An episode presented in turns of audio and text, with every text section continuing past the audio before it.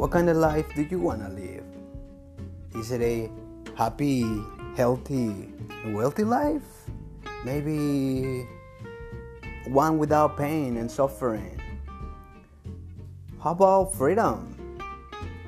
Or do you like the opposite of that? I know, right? Sounds silly.